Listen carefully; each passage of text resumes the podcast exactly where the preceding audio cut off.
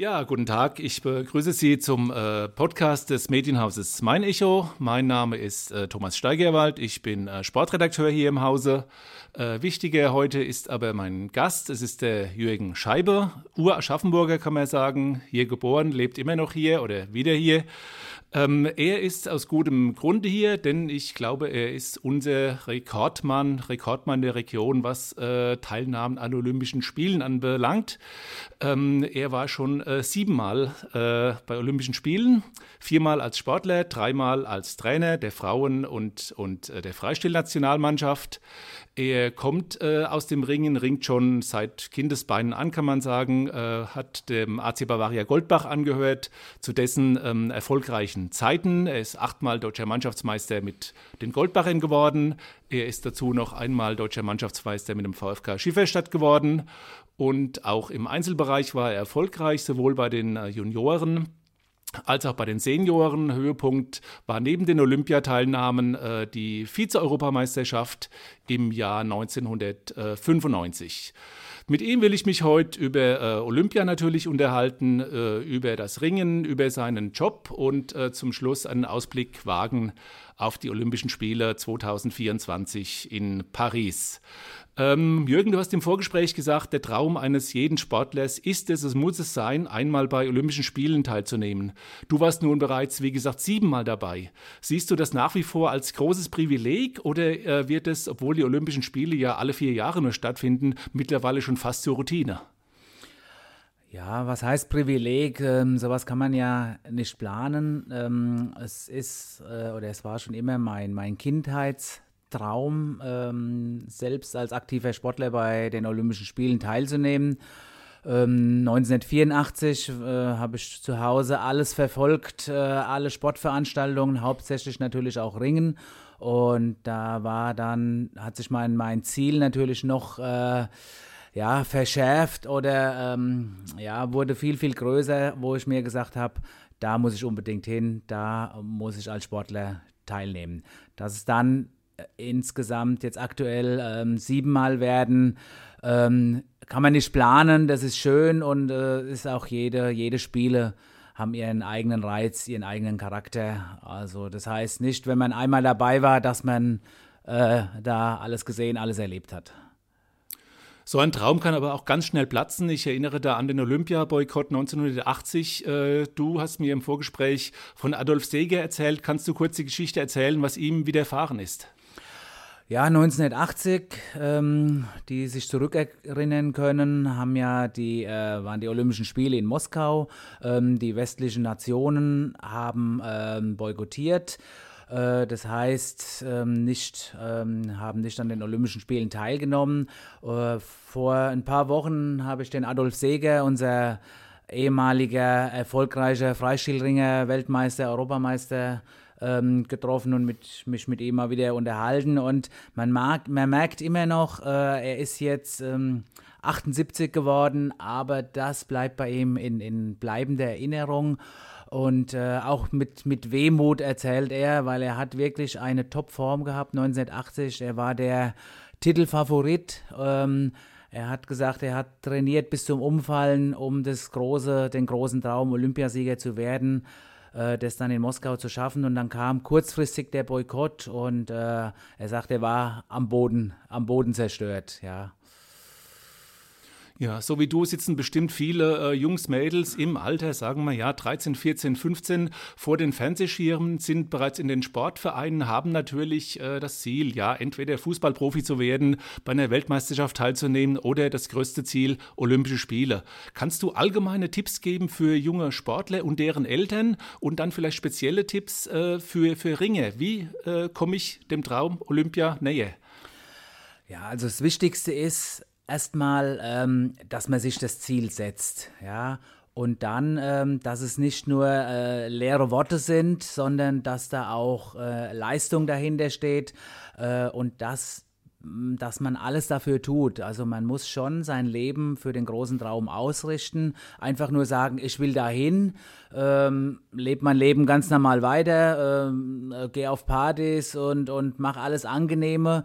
Das kommt nicht von alleine. Also man muss da wirklich auch mit äh, vielen Entbehrungen, viel, viel Schweiß, viele Trainingseinheiten, viel Verzicht, ähm, um dann sich wirklich den großen Traum zu erfüllen. Und äh, ja, wichtig ist auch immer daran zu glauben, auch wenn es mal Rückschläge gibt, Verletzungen äh, oder man ist vielleicht jetzt äh, noch nicht die Nummer eins im eigenen Land oder hat die Olympia-Qualifikation nicht geschafft.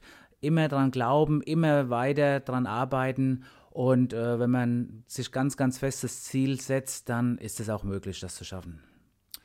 Du bist äh, Bundestrainer Freistil, insofern äh, auf deutsche Talente äh, angewiesen. Ähm, was würdest du denn sagen, äh, was sind die Gründe, warum sollten Eltern ihre Kinder zum Ringen schicken und was ist denn da ein geeignetes Alter? Kann man gleich mit Ringen als erster Sportart anfangen? Ja, auf jeden Fall. Also ähm, ich behaupte, dass Ringen oder das Ringertraining ähm, ja, das Allerbeste ist für die Allgemeinathletik. Ja, man kann natürlich schon mit, mit fünf, sechs Jahren anfangen, spielerische Trainingseinheiten, wo man noch nicht unbedingt äh, mit seinem Gegner kämpft, aber einfach auch turnerische Elemente, spielerische Elemente, was für die, fürs, für die allgemeine äh, ja, Körperentwicklung gut ist. Ja, ich habe schon erlebt, äh, da war ich, hat meine, meine Tochter mich gebeten, äh, mal hier den Sportunterricht äh, zu übernehmen in der ersten Klasse in der Grundschule. Ähm, ich war wirklich erschrocken. Die Hälfte von, der, von den Schülern konnte keinen, äh, keine Rolle vorwärts. Ja, und äh, das muss man sich schon Gedanken machen. Also, ähm, das heißt ja nicht, dass jede, jedes Kind oder jeder Sportler Leistungssportler werden muss, aber so für die, für die allgemeine Grundausbildung ist es auf jeden Fall äh, sehr, sehr wichtig. Du warst äh, zwischenzeitlich auch Bundestrainer Damen. Äh, seit 2004 ist ja das, das Frauen-Damen-Ringen auch olympisch. Ist Ringen auch äh, für Mädchen uneingeschränkt geeignet? Ja, auf jeden Fall. Also, äh, wie man sieht, ähm, die Frauen oder Mädchen, die äh, sind ja mittlerweile den Männern gleichgestellt. Es gibt sehr, sehr wenige Sportarten, ähm, wo jetzt nur Männer machen oder auch nur Frauen. Und ähm, auch Ringen äh, ist für, für, für Frauen und Mädchen genauso geeignet äh, wie, wie für Männer. Warum nicht? Ja, und da gilt das Gleiche. Ähm, die, die Grundausbildung, äh, die allgemeine Ausbildung, das ist einfach ganz, ganz wichtig. Und ähm, man muss auch sagen, seit Frauenringen olympisch ist, das war 2004, hat sich auch das Niveau ähm, sehr, sehr gut entwickelt. Also was man vielleicht vor, ich sag jetzt mal, 20 Jahren, äh, wo man gesagt hat, hm, muss das sein, ist jetzt absolut nicht mehr der Fall und man sieht, äh, dass auch im, im Frauenring sehr schöne und attraktive Kämpfe stattfinden. Mhm. Du warst viermal als äh, Sportler bei Olympia mit dem besten Ergebnis Platz 7, 92 in äh, Barcelona. Aber anscheinend hat dir das nicht gereicht und äh, hast dann die Trainerlaufbahn eingeschlagen. Bist nun, ja, man kann sagen, der, der Hansi Flick der deutschen Ringe als Freistil-Nationaltrainer äh, Männer. Was muss man denn äh, als, als Trainer mitbringen? Was sind die Grundvoraussetzungen, um es als Trainer in die Spitze zu schaffen? Ja, also ähm, es gibt da keine, keine goldene Regel. Also es heißt jetzt nicht, dass ein guter Sportler auch ein guter Trainer wird oder dass man als äh, guter Trainer ein guter Sportler äh, gewesen sein muss.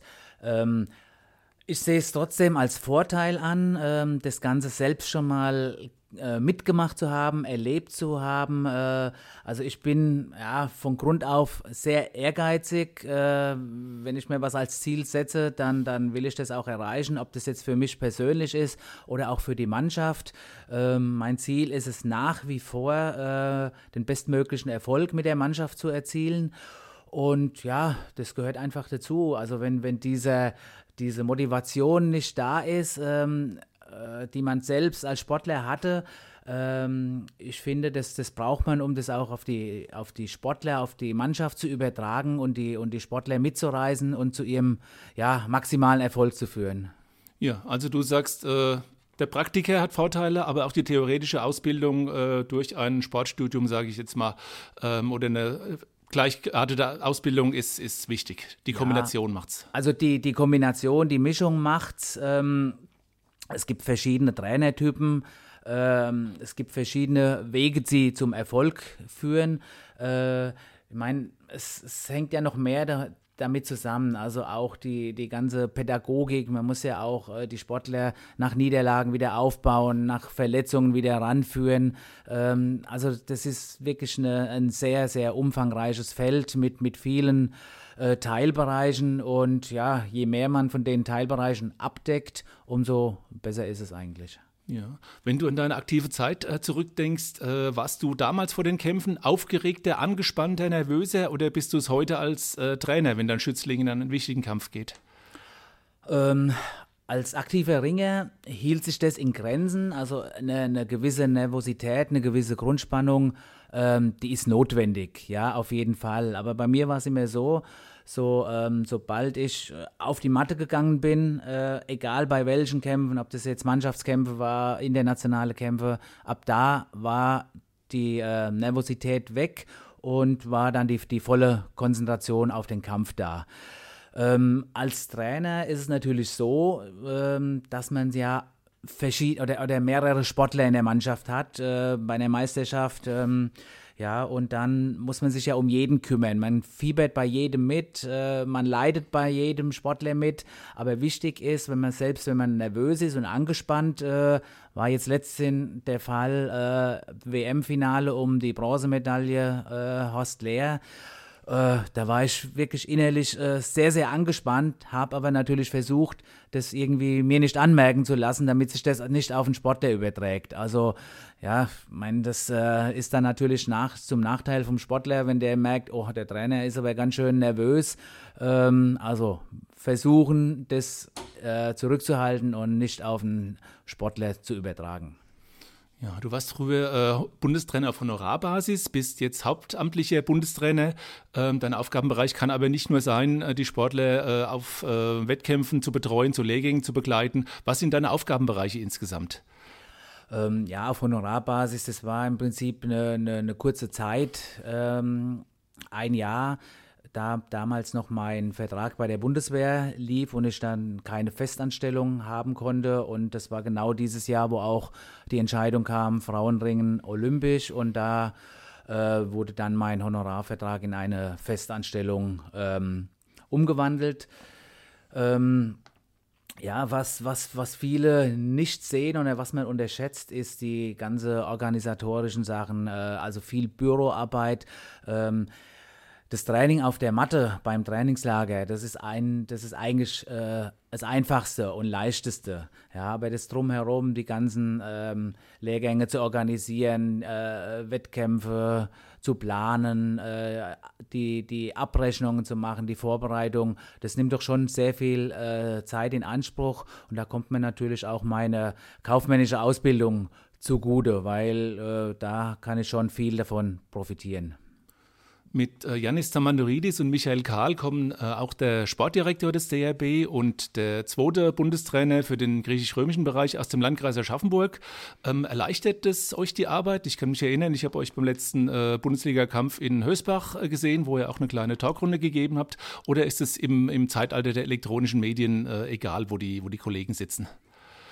Ja, also im, im Endeffekt ist es egal. Ich meine, äh, jetzt aktuell äh, in dieser Zeit haben wir sowieso ähm, mehr äh, Online-Meetings, wenn wir uns mal zusammen ähm, tun. Ansonsten ähm, finden schon äh, Besprechungen, Sitzungen hauptsächlich im Raum Aschaffenburg statt, weil da die, die meisten jetzt herkommen. Ähm, aber es ist nicht zwingend notwendig. Was natürlich äh, ja, gut ist oder ein Vorteil ist, dass wir sich natürlich von früher kennen, von der Mannschaft. Jetzt ist ja Alexander Leipold wieder äh, im Boot, Vizepräsident Sport. Äh, Alex kenne ich seit, äh, seit ich angefangen habe mit dem Ringen, ja, und ähm, zusammen sind wir, ja, haben ja die ganze Goldbacher Zeit erlebt. Janis war bei uns in der Mannschaft, der Michael Karl war äh, in Mömbris in der ja, Konkurrenz in Anführungszeichen, aber wir waren eigentlich, wir, wir kennen uns von früher und äh, dass wir jetzt äh, Arbeitskollegen sind, ja, umso besser. Also es ist ein sehr gutes äh, Arbeitsklima, sage ich jetzt mal. Ja, gut, passt dir wahrscheinlich auch, dass mit Hösbach und Klein Ostheim äh, gleich zwei Bundesligisten hier vor der Haustüre sind. Zu den Kämpfen kannst du ja quasi mit dem Fahrrad hinfahren und dir die Kandidaten für deine, für deine Nationalmannschaft ansehen. Ja, also ich meine, jetzt ist natürlich gerade äh, in der Zeit, wo nicht so viele internationale Wettkämpfe stattfinden, äh, muss man sich ja trotzdem ein, ein, ein Bild von seinen Sportlern machen. Ähm, ich kann natürlich nicht bei jedem Kampf am Wochenende sein, deshalb schaue ich, äh, was in der Nähe ist. Jetzt am, am Samstag fahre ich zum Beispiel äh, nach Mainz gegen Köllerbach. Da sind äh, drei, vier Sportler aus meiner Mannschaft, die da, die da kämpfen.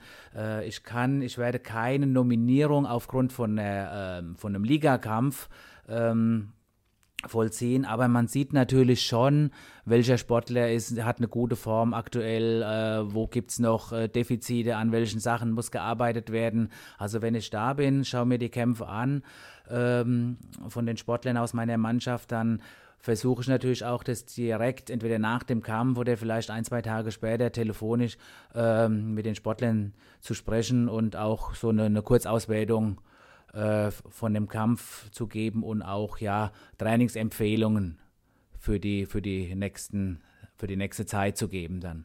Ja, als Bundestrainer muss es dir daran gelegen sein, dass die, die deutschen Ringer möglichst viel Einsatz- und Kampfzeiten bekommen.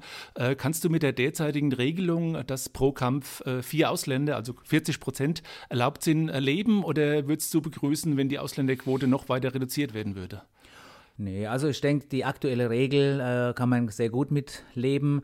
Ähm, es war ja wirklich schon so, dass, äh, dass fast nur Ausländer gekämpft haben in einer Mannschaft und äh, das ist natürlich nicht zum Vorteil. Also unsere deutschen Spitzenringer, die brauchen Kämpfe. Es ist auch gut, wenn die in der, in der Liga gegen internationale Leute kämpfen, um einfach ähm, ja, sich daran zu gewöhnen, wie, wie, wie kämpft man gegen die, wie ist das Niveau. Ähm, das ist schon schon ganz wichtig. Und was vielleicht jetzt noch zu erwähnen ist, es gibt ja jetzt so die, die Nachwuchssportler im, äh, im äh, Kadettenbereich, Juniorenbereich, die vielleicht äh, aktuell noch nicht die Stärke haben, in der ersten Liga zu ringen. Das, da ist natürlich eine zweite Bundesliga ganz, ganz wichtig und die wird ja in der kommenden Saison wieder eingeführt als, äh, als Sprungbrett für die jungen Sportler in die erste Liga. Also das sehe ich als sehr, sehr großen Vorteil an. Ja, als Vorteil sehe ich an die Einführung der, der, ähm, ja, der Ringerpunktregel, äh, dass eben hochdekorierte Ausländer äh, mit, mit maximal acht Punkten starten, äh, Eigengewächse, ähm, aber äh, die noch nicht so erfolgreich waren, sogar mit minus zwei Punkten. Mhm. Äh, macht das die ganze Sache gerechter? Äh, geht das dem, dem Wettrüsten, das ja zwischenzeitlich stattgefunden hat, entgegen? Ja, also wenn's, wenn man, wenn man die Regel äh, richtig nutzt und äh, so wie es eigentlich angedacht ist, macht es auf jeden Fall Sinn. Ähm, angedacht ist es ja auch verstärkt Nachwuchsarbeit zu machen, eigenen Nachwuchs in die in der Mannschaft zu bringen, ähm, weil ein Nachwuchssportler, du hast jetzt gerade gesagt, ein Ausländer, Weltmeister, 8 Pluspunkte.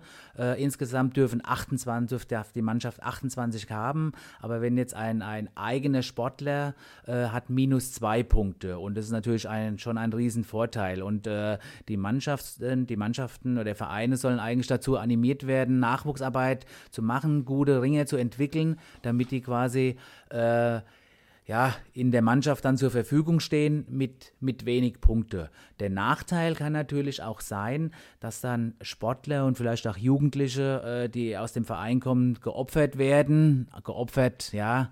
Ähm, in Anführungszeichen, aber äh, dass die dann gegen den Weltmeister gestellt werden, äh, ein, ein junger Sportler mit minus zwei Punkten, der dann natürlich chancenlos ist gegen einen, einen Topmann. Also das ist dann ja der, der Nachteil von diesem System, aber im, wenn man äh, im Großen und Ganzen würde ich schon sagen, äh, der Vorteil überwiegt. Kommen wir mal zu den Strukturen im DRB. Äh, bist du zufrieden mit dem, was momentan angeboten wird? Also von Eliteschulen über, über Stützpunkte, von denen wir auch in Aschaffenburg einen haben, über die Unterstützung von, von Polizei, Bundeswehr, davon hast du ja auch profitiert und, und Zoll. Äh, sind wir da gut aufgestellt im Vergleich zu den osteuropäischen Ländern beispielsweise? Oder kann sich und muss sich etwas verändern noch? Ja, also wenn ich zurückdenke an, an meine aktive Zeit, hat sich da ähm, einiges schon sehr, sehr positiv entwickelt. Ja, ich selbst war in der Bundeswehr Sportfördergruppe, konnte da durch ähm, meine Sportart unter äh, professionellen Bedingungen ausüben. Ähm, jetzt ist noch dazugekommen äh, Polizeisportfördergruppen in, jeden, in verschiedenen Bundesländern, auch mit unterschiedlichen ähm, ja, Bedingungen. Manche Sportler sind komplett freigestellt das ganze Jahr, manche Sportler haben reduzierte Arbeitszeit, also ganz unterschiedliche Systeme. Ähm, ja, wenn man natürlich sieht, äh, Ringen in Deutschland ist Randsportart. Das, das muss man einfach so sehen. Und äh, gerade bei Olympia ist die große Chance, mal äh, ins, ins große Rampenlicht zu treten, äh, auf sich aufmerksam zu machen. Wenn man natürlich dann eine Medaille macht oder im besten Fall Olympiasieger, kann man natürlich auch äh, als Ringer ähm, irgendwo äh, in der Presse stehen, im Fernsehen, wie auch immer und kann natürlich da auch ähm, Sponsoren an Land ziehen, ja, weil es ähm, im Ringen äh, ist es so, dass man wirklich tatsächlich noch ein, einen Job haben muss. Man kann nicht alleine vom Ringen leben. Ja, deshalb ähm, kann man sich während seiner Ringerzeit muss man auch an seine Zukunft denken. Also du, duale Karriere ist bei uns ganz, ganz wichtig und ähm, das Ziel ist eigentlich an, an den Hauptstützpunkten, an den Standorten, äh, das attraktiv zu gestalten, dass die Sportler äh, ja, diese soziale Absicherung, dass das alles geregelt ist, dass sie mit freiem Kopf trainieren können, dass sie sich nicht jeden Tag Gedanken machen, äh, was mache ich denn nach meinem, nach meiner Laufbahn, was mache ich, sondern dass das alles schon abgesichert ist, äh, wenn die, wenn die studieren, dass dann auch äh, mit der Uni äh, abgesprochen ist, dass die nach, äh, Nachholtermine für die Prüfungen bekommen und so weiter und so weiter. Also das ist quasi unser Vorteil ähm, in Deutschland. Ja, das läuft im Moment ganz gut. Ähm, wenn ich jetzt ans Ausland denke, äh, Hauptkonkurrent oder die stärkste Nation im Freistil ist Russland da geht es halt sehr, sehr viel über die Masse. Ja, die haben so viel Ringe. Ringen ist da Nationalsport wie bei uns Fußball. Gerade in so Regionen wie Dagestan, das ist am Kaspischen Meer. Mahatschkala ist da die Hauptstadt. Äh, da waren wir jetzt auch schon öfters zum Trainingslager.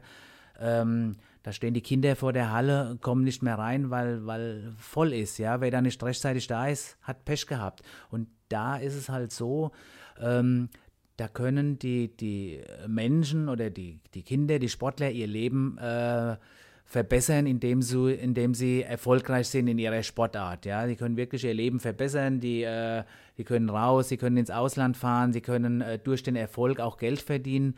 Ähm, bei uns in Deutschland ist es die Frage, können wir mit dem Ringen unser Leben verbessern? Und uns geht es ja eigentlich gut. Ja? Und ähm, ja, Millionär werden wir nicht, ja, mit, von, von aus, äh, mit, mit unserer Sportart. Ist in anderen Ländern, USA, Russland, ist es schon möglich.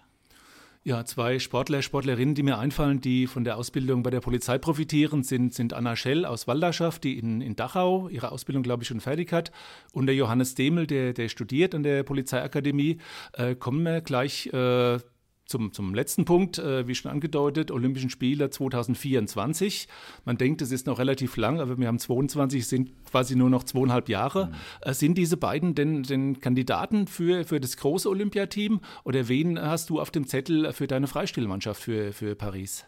Ja, ja gut, Anna Schell ähm, ist jetzt nicht mein Bereich, ja, aber vielleicht ganz kurz. Ich meine, sie war jetzt bei Olympia, sie hat jetzt äh, auch schon zwei WM-Medaillen, also sie ist da auf jeden Fall Kandidat für die Olympischen Spiele in Paris.